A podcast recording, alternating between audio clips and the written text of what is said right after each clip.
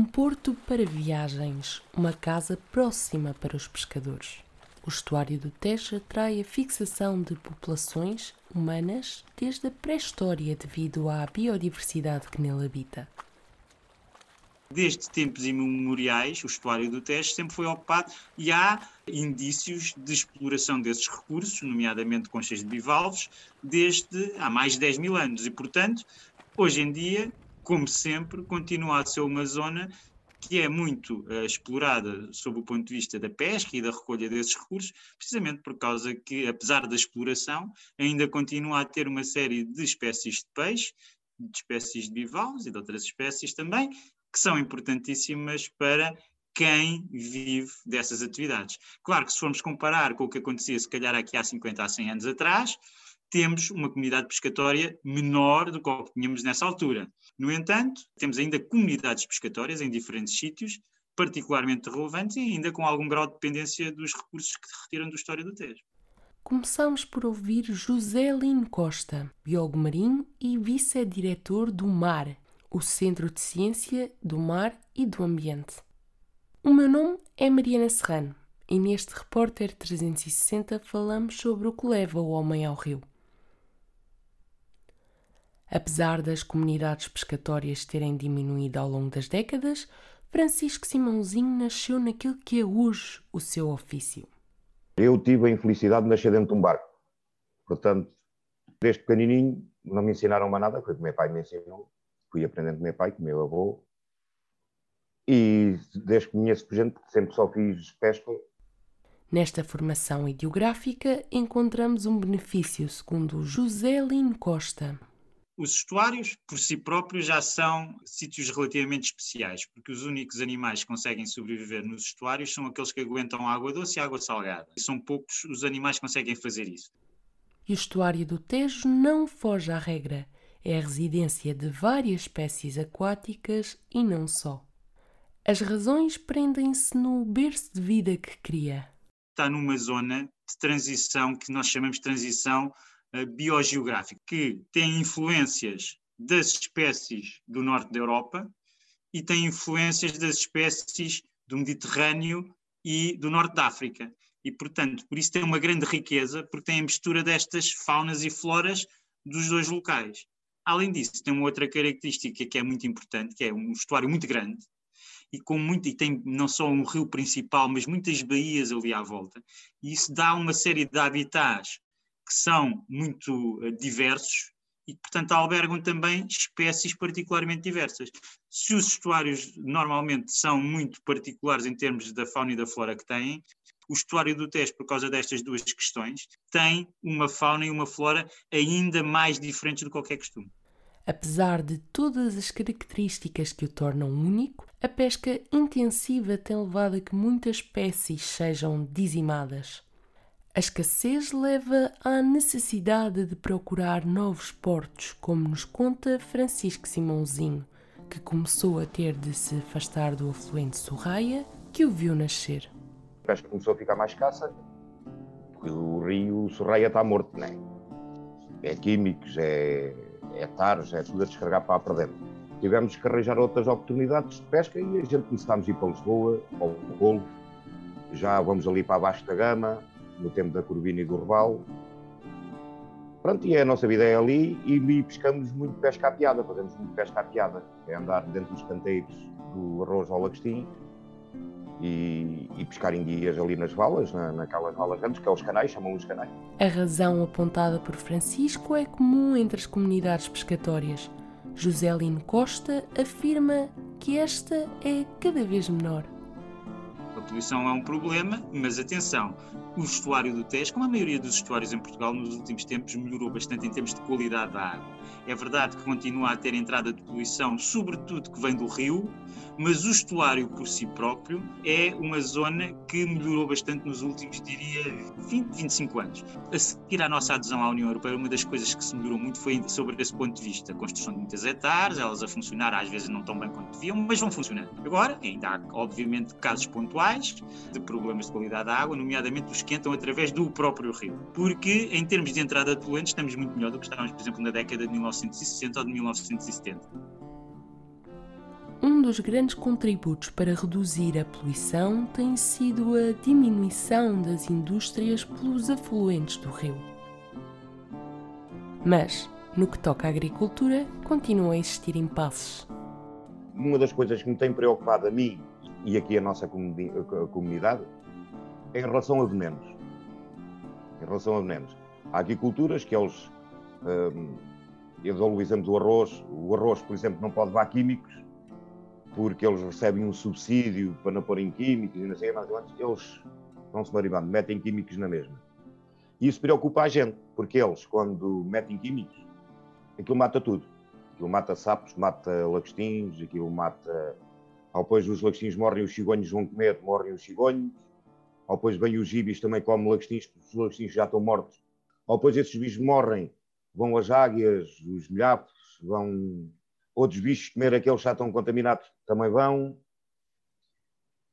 Em si, é uma bola de neve, é, é torna-se tudo em cadeia, está? Torna-se tudo em cadeia. E eles não, não respeitam isso. Trabalham ali num sítio, os rendeiros não metem veneno nenhum porque aquele arroz é para fazer papas para os bebés.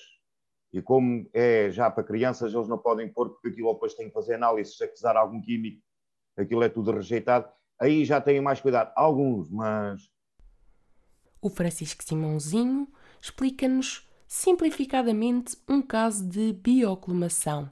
Ao contaminar os seres vivos em camadas mais baixas da cadeia alimentar, os que estão acima ficam também contaminados. Para José Costalino, as produtoras de arroz poderiam utilizar outra via para evitar que tal acontecesse o que é que nós podemos fazer de facto? É a nível do planeamento, do planeamento e das boas práticas. Por um lado, o planeamento é só ter atividades agrícolas que vertam diretamente para o estuário do Tejo em zonas que sejam aceitáveis e com, culturas que sejam também aceitáveis e que tenham menos exigência desse tipo de, de, de fertilizantes e de pesticidas. Depois, a segunda forma, para além do planeamento, é das práticas, as boas práticas, ou seja, por exemplo, utilizar uh, fertilizantes e pesticidas mais naturais e menos graves em termos químicos para a natureza. E, por outro lado, posso também utilizar menos quantidades, se calhar posso ministrá-los de formas diferentes. Se eu tiver a ministrar esses, esses, esses produtos de avião, uma boa parte deles cai logo diretamente no, no, no rio, provavelmente. Se eu, os ministrar, se eu os ministrar a nível do, do solo, então já só aquilo que vai escorrer com a chuva é que vai para lá. E o que, aliás, é também medidas que muitas das vezes são, são, ou quase sempre, são muito vantajosas também em termos económicos e não só em termos ambientais. Mudar de localização é uma tática para os pescadores que se encontram insatisfeitos, como é o caso de Nuno Pimentel, um pescador desportivo que, apesar de morar no estuário, parte para o mar. Quer dizer, não tem nada a ver a qualidade nem a, a, limpidez da água do mar, do oceano, do que aqui é do Tejo. É uma coisa óbvia. Ah, só o facto de não olhar para o pago e não ver nada há logo uma grande diferença.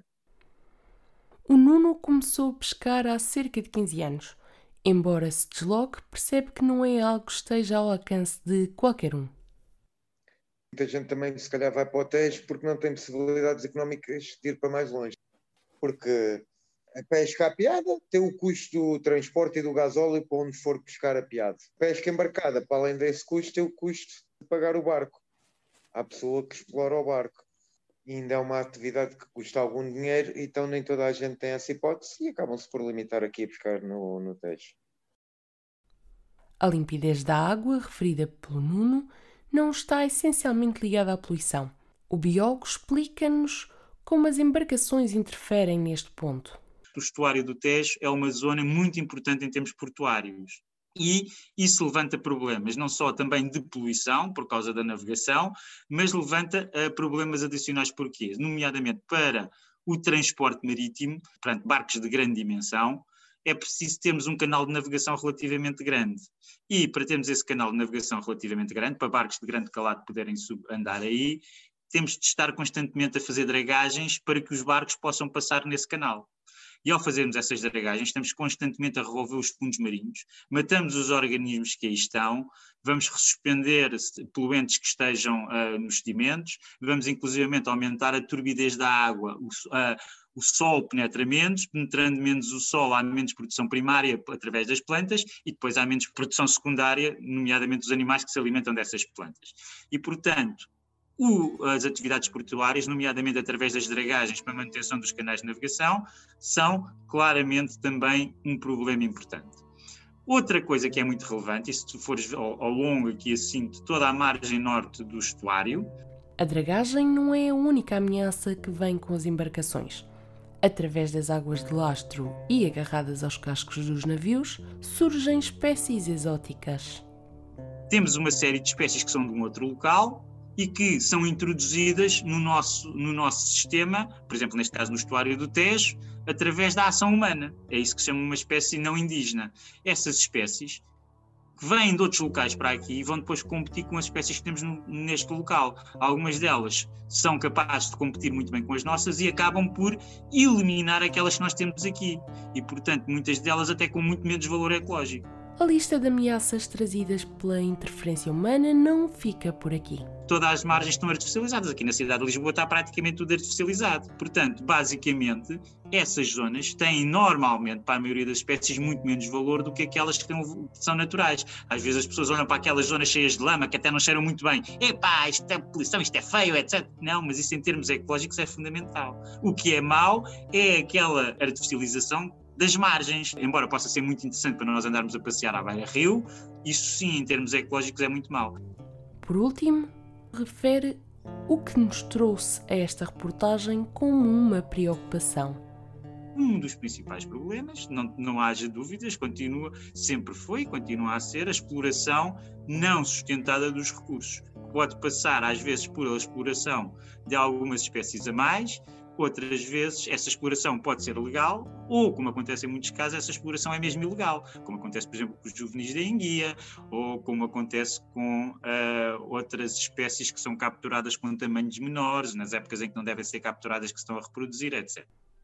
O biólogo destaca que, apesar de reconhecer os malefícios, não pensa que a solução esteja no proibir há alguns colegas meus e muito pessoal ligado à conservação que às vezes eh, é acabar com a, com a pesca, acabar com, com a exploração. Não sou favorável a isso, até porque digo que as pessoas só conservam aquilo que conhecem bem. E uma das formas de conhecer bem é para muita gente é comer. Quando as pessoas ainda conseguem perceber que tiram daí esse benefício, é muitas vezes mais fácil de conservar esses valores. E, portanto, eu não defendo que se acabe com a pesca, antes pelo contrário. Temos é de ter uma pesca que seja compatível com a conservação. Para aqueles que dependem da pesca como meio de subsistência, como o Francisco, o cuidado é grande. Temos o cuidado para fazer uma pesca sustentável. Normalmente a gente faz uma pesca sustentável que é para ter para o ano que vem. A gente temos um, não temos limite de apanhar. Só quando chega a um certo ponto, por, por exemplo, a pesca do lagastinho. A gente, quando chega a um certo ponto, um, já começa a dar menos lagastinho. A gente, no lugar de fazer uma pesca muito intensiva, não. Paramos logo nessa altura assim que a gente para nessa altura, que é para ficar a criação para o ano que vem, a gente conseguir ter outra vez uma grande porcentagem para, para pescar. Chegámos a um consenso que para dar para todos tem que ser assim, senão não, se algum fizesse pesca intensiva, claro que aquilo ia ter, ia ter ou depois outra, outras coisas em cima, não é? E assim não, assim a gente por acaso até somos muito orientadinhos aqui. Nuno Pimentel acredita que o mesmo se aplica na pesca desportiva, sendo os infratores uma pequena percentagem. São todos santos, acredito que não sejam, mas acredito que seja só uma minoria e que grande parte cumpra o que, o que está estipulado e, em termos de protocolos e o que é legalmente aplicável, até visto porque é do interesse de todos, porque a gente deixando a espécie criar podemos ir eh, mais vezes apanhá-la se vamos apanhar os mais pequenos, corremos o risco depois de um dia de estar proibido por determinado tempo esse tipo de pesca. Uma das maiores preocupações no que toca à pesca é o não licenciamento de quem a pratica. O que nos conduz à questão: será que esses pescadores sabem as normas? Eles normalmente sabem porque têm o nosso exemplo. Nem eles podem exceder muito disso, porque senão a gente aí então é que caímos mesmo em cima deles, está bem? Eles normalmente seguem as nossas passadas. A única coisa é que eles não seguem as nossas passadas. A implementação, que é o que a gente farta-se dizer a eles, epá, a gente sabe que custa o primeiro ano ali, andam um bocadinho ali a banecados, mas ou depois andavam à vontade. Mas como não há fiscalização, eles também estão-se marimbando. Benedito de Almeida, residente no Montijo, pesca de forma desportiva há mais de 10 anos. Mantendo sempre as licenças em dia, sabe que nem todos o fazem. Muitos não são. Essa é a verdade. Muitos não são. A, a licença que tiramos é anual. Dá para ir a pesca piada, de barco, em território nacional. Mas muitos não tiram licença. Muitos, muitos. E, e não é pelo preço, é mesmo por, por desleixo, por preguiça mesmo, porque não é assim tão caro. Anual para pesca, a piada, que é a mesma pesca que dá para ir de barco, é 50 euros, mas é anual. Por tirar individual para só a piada, acredito que era 12 euros, se não aumentou. E se for só embarcada, é 5 euros por dia. A ausência de quem o verifique é um dos problemas manifestados. Nem sempre a Polícia Marítima vem ter conosco, nem sempre. Foi mais nessa altura do, do Covid isso que eles apertaram mais um bocado. E, e deixam de querer gastar esse dinheiro e pensam que não é preciso. José Lino da Costa justifica a falta de vigilância. Há pouca fiscalização, muitas das vezes também porque não há, não há pessoal suficiente a fazer fiscalização. Depois há pouca fiscalização, muitas das vezes porque também não é bem feita. Há má fiscalização porque também, e isso acontece, infelizmente há que dizê-lo, há algum compadrio. Às vezes, às vezes até na boa intenção, outras vezes não. Há pessoal a receber dinheiro por fora seguramente, e depois também a fiscalização tem problemas às vezes para alguma da fiscalização os próprios fiscalizadores não têm conhecimento suficiente em termos científicos para poder fazer a fiscalização como deve ser, se é a espécie certa, se é a forma da, da espécie certa ou se não é, isso também dificulta. E portanto, ok, sim, eu acho que a fiscalização é também importante, embora eu ponha sempre mais a tónica na boa vontade, ou seja, é mais importante que as pessoas estejam bem formadas e queiram tomar a atitude certa que elas estejam disponíveis para, para fazer menos problemas possíveis para o ambiente, mas claro, quando as pessoas prevaricam, tem de haver boa fiscalização. O biólogo destaca que o problema não está necessariamente nas pescarias mais do que os pescadores, até a malta que anda a apanhar a ameijo, ou seja, mais do que anda à pesca, os gajos que andam a fazer o mari, aquilo que se chama o marisqueiro. Em alguns dos trabalhos que nós fizemos, posso dizer que temos 200 pessoas licenciadas para apanhar a ameijoa japonesa e neste momento andam lá cerca de 1800 a apanhar a ameijoa japonesa. E, portanto, obviamente que era aquilo que eu falava há bocado, das, do problema muitas das vezes não é em si a pesca legal, é para legal também tenha problemas que depois não é feita como deve ser. Neste caso da ameijoa japonesa, por exemplo, o principal problema não é o recurso, que a ameijoa japonesa é uma espécie exótica e não tem problema. O problema é, para apanhar a ameijoa, anda-se constantemente a revolver os fundos. E, portanto, são as outras espécies que estão ao lado da ameijoa que vão sofrer por causa disso, porque vão ter os fundos completamente revolvidos ao longo deste tempo todo. Acrescenta ainda que a necessidade de travar a atividade vai além da biosfera, interferindo nos direitos humanos caso da ameijoa japonesa é até um problema socioeconómico, porque, uh, inclusivamente, existem máfias que trazem pessoas de outros países que ficam-lhes com, com, o passaporte e, e exploram-nos dessa maneira. Portanto, aqui que nós estamos a falar no caso da ameijoa japonesa é muito pior do que apenas uma questão de conservação da natureza e de recursos, é também, um, em alguns aspectos, um caso de polícia, uh, até sobre, sobre outro ponto de vista. O ambiente está a mudar no mundo em que vivemos e com esta alteração, a vida no estuário. As alterações climáticas estão a alterar completamente o ecossistemas marinhos e os estuários, e o estuário do Tejo sofre bastante com isso, porquê? A zona de transição biogeográfica. Portanto, temos aqui espécies típicas do norte e espécies típicas do sul. Como é uma zona de transição, pequeninas alterações na temperatura são o suficiente para fazer desaparecer certas espécies e aparecer outras. E, portanto, provoca grandes alterações. O problema das alterações climáticas vai muito além da sobrevivência da fauna no Tejo. A verdade é que a sobrevivência de nós como espécie e como populações está dependente disso. Ou seja, vivemos, o pessoal ainda não tem consciência disso, mas vivemos momentos de emergência, e não estou a falar do coronavírus, estou a falar necessariamente neste caso, sobretudo a nível das alterações climáticas. Até ao ano 2050 temos um desafio muito grande, porque nós hoje em dia somos 7 mil milhões de pessoas na Terra, em 2050 devemos ser cerca de 10 mil milhões de pessoas, ou 11 mil milhões de pessoas, e portanto é um aumento de cerca de 50%. Temos de criar alimento e condições para essas pessoas todas, e uh, não temos muito mais por onde ir buscar esses alimentos e, portanto, toda esta pressão, juntamente com as alterações climáticas, são uma bomba relógio. Com um futuro incerto nas mãos, João Lino Costa confia na mudança. A minha esperança tem precisamente a ver com o conhecimento. Hoje em dia temos muito conhecimento e vamos continuar a ter cada vez mais, e as pessoas têm acesso a esse conhecimento e que percebam que vivemos num sistema de emergência e que temos de planificar um bocadinho mais longe do que simplesmente do lucro no curto prazo e do benefício no curto prazo. Porque o princípio de assegurar que as gerações que vêm atrás de nós consigam ter também uh, boas condições, tal e qual como aquelas que nós tivemos, mais ou menos, é fundamental assegurar. Esta reportagem foi produzida e coordenada por mim, Mariana Serrano. O genérico é de Luís Batista e o design é de Carlota Real e Cláudia Martina.